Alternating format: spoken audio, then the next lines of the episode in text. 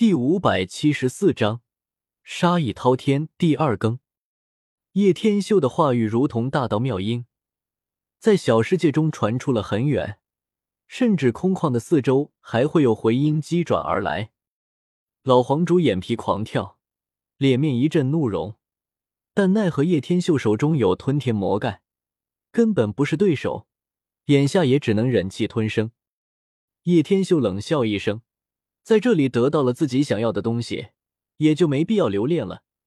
至于在祭台上有着一道虚空流转的漩涡，若是没猜错，应该就是通往下一个世界之门。系统，我现在完成度是多少了？叶天秀自从强大之后，基本已经用不上系统了，所以也就好久没有把他给叫出来。已经是百分之九十了，你已经阻挡了叶凡许多大机缘。再差一步就可以离开这个世界了，这里也就是离开的时空之门。系统答道。叶天秀听到这里，总算是忍不住露出了笑容。总该是离开这个世界了，不过还差百分之十，就在最后的日子里，给这片天地来一场暴风雨吧。叶天秀离开了仙府世界，在场的所有人都是敢怒不敢言，没有一个出手。就连南岭战主都是被秒杀的主，他们上也是被杀的份。同一时间，有古帝转世之称的北帝王腾出现在了中州。这个足以比拟年轻一辈所有人的王腾，实力强横无比。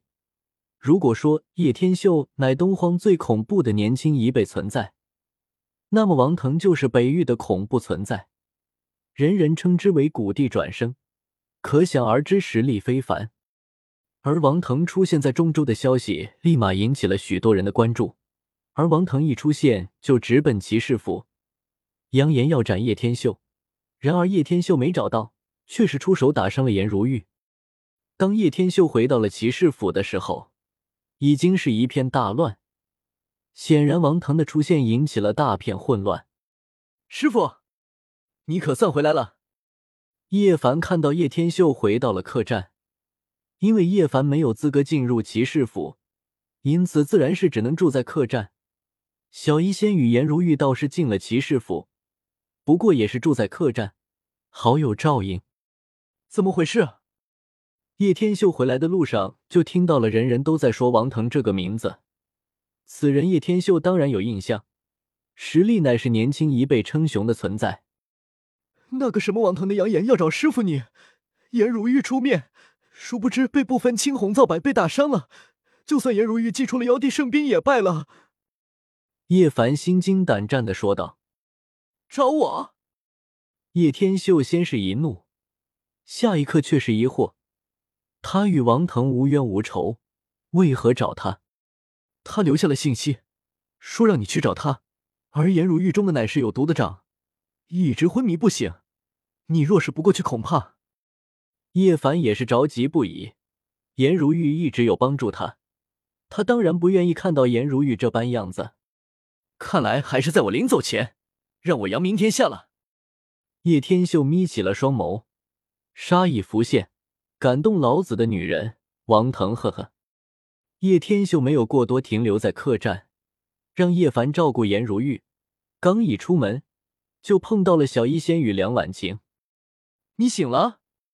叶天秀率先与梁婉晴对话，这么久与自己没见面，他恐怕早就担心的不行了吧？这才刚刚想完，梁婉晴已经是扑到了自己身上。虽然不知道怎么回事，但其实这些日子的记忆，我依然存在的。而现在我也可以修炼了，天秀，我不会成为你的累赘了。梁婉晴抬起激动的俏脸说道：“你可以修炼了。”叶天秀惊喜的说了一句，旋即探查一番，果不其然，这恐怕是还得多谢了女魔头占用了梁婉晴的身体，打开了奇经八脉。嗯，梁婉晴也是开心的笑了起来。之前她一直担心着自己会成为累赘，现在倒是不用担心了。可可，你们能不能注意一下？小一仙明显有些吃醋的说了一句，干咳一声。你也有，你也有。叶天秀做事要抱抱，却被小医仙轻盈躲过了。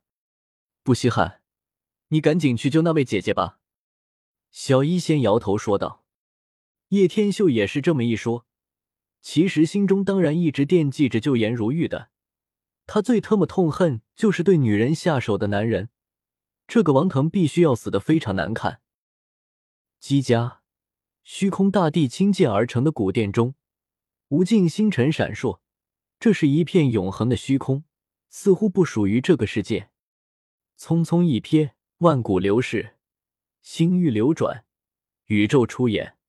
无比的神秘，这是一座充满混沌物的古殿，身在当中，不知今夕是何年。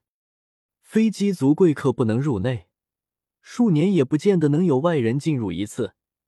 这里拥有正道虚空的秘密，有一缕大地威压在流动。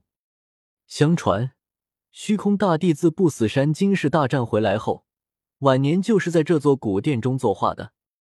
一代人族大帝啊！究竟是遭遇了怎样的大战？回来后就要闭关，遇到了什么？